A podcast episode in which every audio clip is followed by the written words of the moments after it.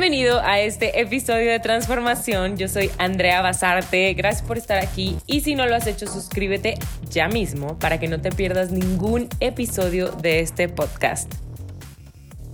Hace poco vi una película con mi hermana que se llama Divergente, que me gusta mucho. Ya tiene tiempo que salió, no sé, unos añitos. Eh, sale Shailene Woodley no me acuerdo cómo se llama el chico guapísimo que sale.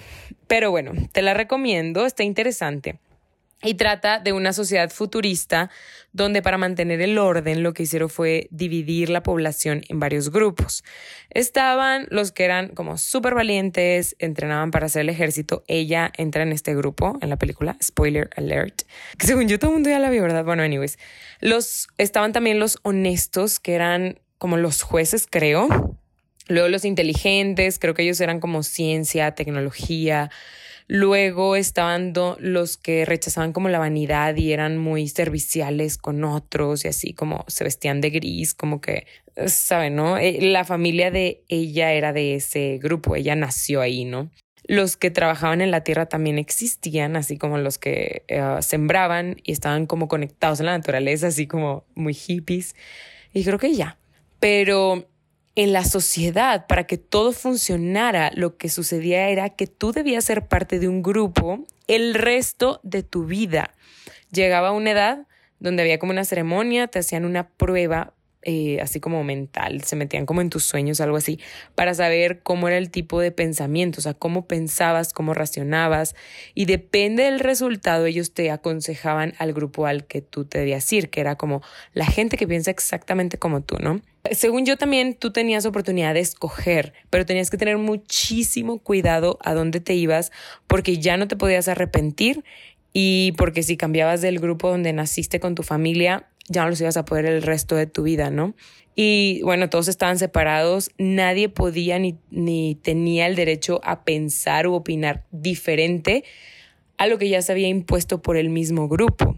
Pero había un tipo de personas que le llamaban divergentes, que ellos podían pensar como cualquiera de, de ellos, o sea, tenían como cualidades de pensamiento de todos y podían entender cosas que las otras personas no entendían, veían como que más allá, eran como que un poco superiores de pensamiento, como si no tuvieran así como ciertas barreras mentales que tenía el resto por estar en un grupo nada más, pero era un delito. Ser divergente era estaba mal, los mataban en cuanto los descubrían.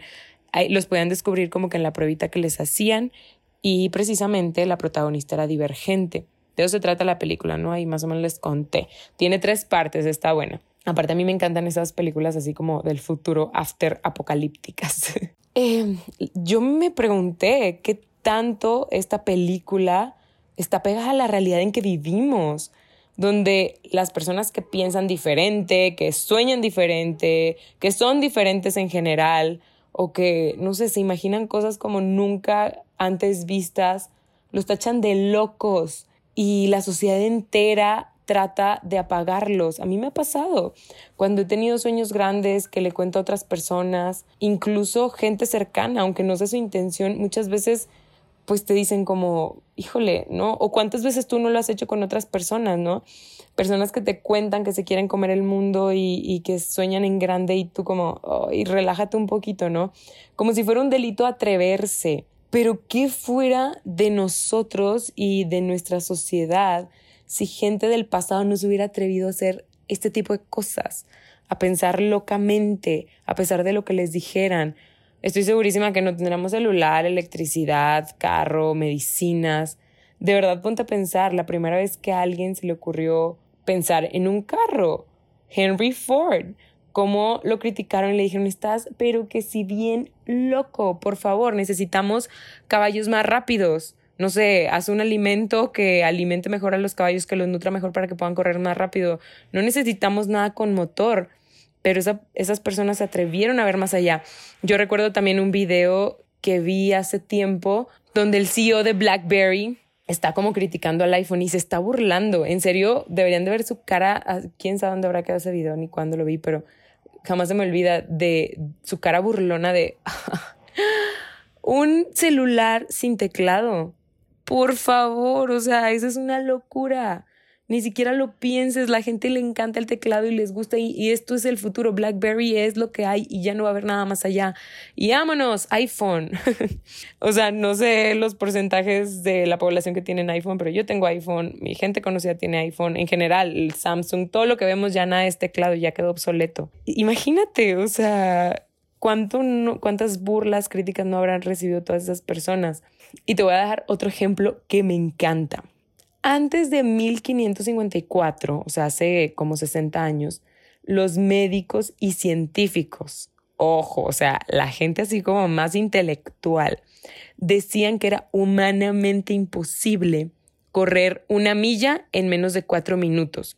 Literalmente decían que el cuerpo, o sea, que te ibas a morir, que el cuerpo se iba a colapsar bajo la presión, los músculos se desgarran, los pulmones no aguantan, que los huesos se rompen, no había posibilidad. Pero llega un tipito de Inglaterra, eh, estudiante de medicina de 25 años, que se llama Roger Bannister. Este tipo hizo historia porque fue el primero que lo logró. Y me encanta la historia de este hombre porque dos años antes de hacerlo, de, cumplir este récord, él quedó en quinto lugar en los Juegos Olímpicos. Estuvo a punto de abandonar su carrera porque lo que pasó fue que él era el favorito para ganar. O sea, todo el mundo esperaba que él fuera a ganar, obviamente, su país, todo el mundo le aplaudía a él, pero algo leí al respecto, no sé si sea verdad, leí en un artículo que le cambiaron el horario de la carrera, luego no pudo descansar bien y luego eh, muchas variables y quedó en quinto lugar todo el mundo, imagínate, tu país decepcionado, toda la gente que confiaba en ti, tus entrenadores, tal vez él mismo, porque tal vez él ya estaba confiado que iba a ganar. La prensa lo destrozó, se lo comió. Imagínate toda esa gente que le dijo, no, ya termina tu carrera, ya lo intentaste, no sucedió, ya ríndete, ¿no? Dedicaste a ser doctor como estás estudiando, ¿no? Estaba él, Roger Bannister estaba contra la misma ciencia del momento. De hecho, él mismo cuenta en una entrevista que después de cruzar la línea se cae al suelo y pensó que estaba muerto, porque pues supongo que él en cierta parte también creía que esto podía suceder, pero él estaba tan enfocado en lograrlo que lo hizo a pesar de, imagínate, de que, ay, tal vez me muero, pero lo voy a lograr. Cuenta también que parte de su entrenamiento, obviamente físico, eh, estaba, estaba cañón en el área física, pero vean, esto me pareció muy interesante él decía que él tenía que tener un entrenamiento constante en su cerebro. En su cerebro le estaba repitiendo la historia de romper la barrera de los cuatro minutos una y otra vez. Se lo imaginaba, se lo imaginaba. Y lo hizo con tanta intensidad que lo que pasó fue que creó una química en su cuerpo que fue capaz de, de aventarle una orden a su sistema nervioso, una orden que no era opcional de lo que debía hacer. Ey, cuerpo, cerebro, todo mi ser, todo lo que soy, tenemos que romper esa barrera de los cuatro minutos. Y lo hizo, obviamente fue noticia mundial, pero imagínense esto.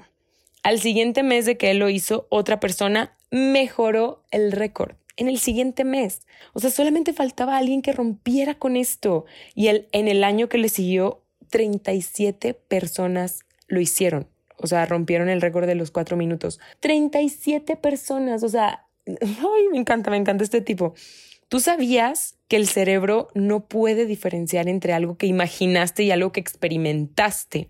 Yo leí esto en un libro hace como dos años y me explotó la mente porque dije, wow, entonces en nuestra imaginación está el poder. Si tenemos el, poder de creerlo, realmente podemos verlo. Es que así de importante es lo que creemos y de lo que lo alimentamos el cerebro. O sea, el cerebro no le importa si tú le estás mandando imágenes reales o imaginarias. El cerebro lo toma como real. Y volviendo a lo de Roger Bannister, el que no se podía correr una milla en menos de cuatro minutos era una creencia que ya, ya estaba dada por hecho mundialmente.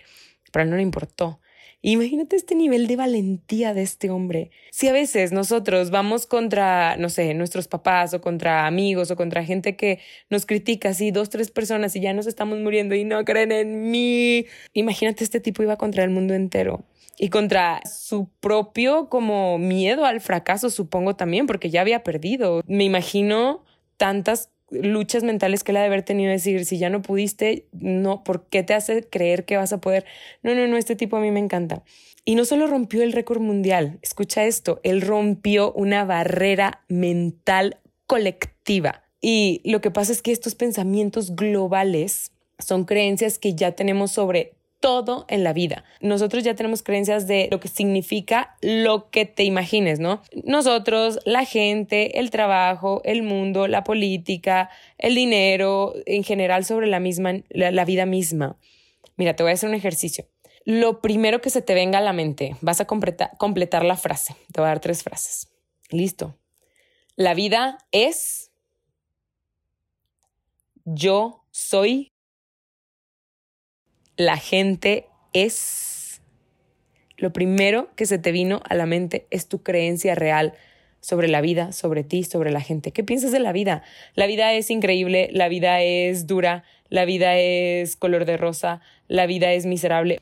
Yo soy, ¿qué pensaste sobre ti? Yo soy valiente, yo soy un fracaso, yo soy fuerte, yo soy miserable. La gente es, ¿qué? ¿Qué es la gente para ti? La gente es mala, la gente es buena, la gente es confiable, la gente es feliz, la gente es maldita, no sé, no sé, yo estoy lanzando palabras al aire. ¿Qué se te vino a la mente? Bueno, todas estas creencias pueden moldear y colorear cada aspecto de nuestra vida, no pueden, lo hacen. Moldean y colorean cada aspecto de nuestra vida, para bien y para mal, obviamente. Y la buena noticia es que si tú haces un cambio en alguna de estas creencias que muchas veces nos limitan, puedes cambiar cada aspecto de tu vida en un momento. Cuando las aceptas, nuestras creencias se convierten en órdenes incuestionables a nuestro sistema nervioso y nuestro cerebro, como le pasó a Roger Bannister, que él creyó tanto que es esta orden que le lanzó a su cuerpo de que iban a romper la barrera el sistema nervioso no lo cuestionó. Bueno, esto es lo mismo con cada una de las creencias que ya tenemos. Y todas estas tienen el poder de expandir o destruir las posibilidades de nuestro presente y futuro. Qué increíble, ¿no? Todos tenemos la posibilidad de cambiar el futuro, de cambiar nuestra realidad si cambiamos lo que creemos. Porque lo que nos limita a hacer las cosas y lograr la grandeza somos nosotros mismos, nuestras creencias, nuestras barreras mentales. Por eso hay una frase que me encanta que dice que las batallas interiores preceden a las exteriores. La batalla mental es primero, la interior, contra tus miedos, contra tus inseguridades, contra tu falta de fe, contra todo eso. Es con lo que tienes que luchar primero. Y la gente normalmente desarrolla creencias limitantes de quién son, de lo que son capaces. Un ejemplo, porque no han tenido éxito en el pasado, creen que no podrán hacerlo en el futuro. Y mucha gente que le sucede esto, a mí me pasaba. Yo decía ser realista, entre comillas. Yo decía, ay no, pues es que es mi realidad, es lo que estoy viendo con mis ojos. Pero no es ser realista, es vivir en miedo. Los grandes líderes raramente son realistas basados en estándares que otras personas o la sociedad impuso. Muchas veces echamos la culpa a creer que porque no tenemos suficientes capacidades, que no nacimos con un ADN privilegiado, superdotados, que no nacimos con las condiciones en las que quisiéramos, dinero, una buena familia. O sea, tú me puedes decir un montón de cosas. Es que sí, dime todo eso, pero tú no conoces a mi esposo, tú no conoces a mis hijos, a mi familia, tú no conoces de dónde vengo, tú no conoces todo lo duro que me ha pasado. Pues sí, sí, sí, pero créeme que no eres el primero, todo es mentira. Eso no define tu futuro. Todos tenemos la capacidad de cambiar estas creencias y también de enfocarnos y esforzarnos. ¿No es increíble esto? O sea, si todos podemos cambiar las creencias, disciplinarnos, trabajar duro, todos, todos, todos. ¡Ah! Me, me, encanta, porque quiere decir que todos tenemos al alcance lograr cosas grandes. Solo depende de nosotros. O por qué hay personas que han cambiado la historia del mundo y muchas de ellas, te puedo dar una lista enorme, nacieron en las peores condiciones, peores carencias. Acabo de pedir un libro de Víctor Frank que él habla cómo él hizo para sobrevivir y para trascender en el mismo holocausto. Imagínate. Y todo lo que ha logrado, bueno, pronto les cuento, se supone que el libro me debe llegar hoy. Anyways, todo esto que le sucedió, eso mismo, los hizo trabajar más duro los hizo pensar de manera divergente, de manera diferente. ¿No será eso la clave? que la falta de oportunidades es la mayor oportunidad a la vez que tenemos y no es lo que nos pasa en la vida lo que nos moldea, es lo que creemos de eso que nos pasa. Si te ha gustado este episodio, por favor compártelo. Estoy en redes sociales como Andrea Basarte con B de Bueno y Z. Con esto nos ayudas a llegar a más personas. Nunca sabes quién necesita escucharlo. Puedes ayudar a alguien hoy con esto. Te dejo no sin antes recordarte que si transformas tu mente, transformas tu vida. Besos, bendiciones, que tengas el mejor de los días.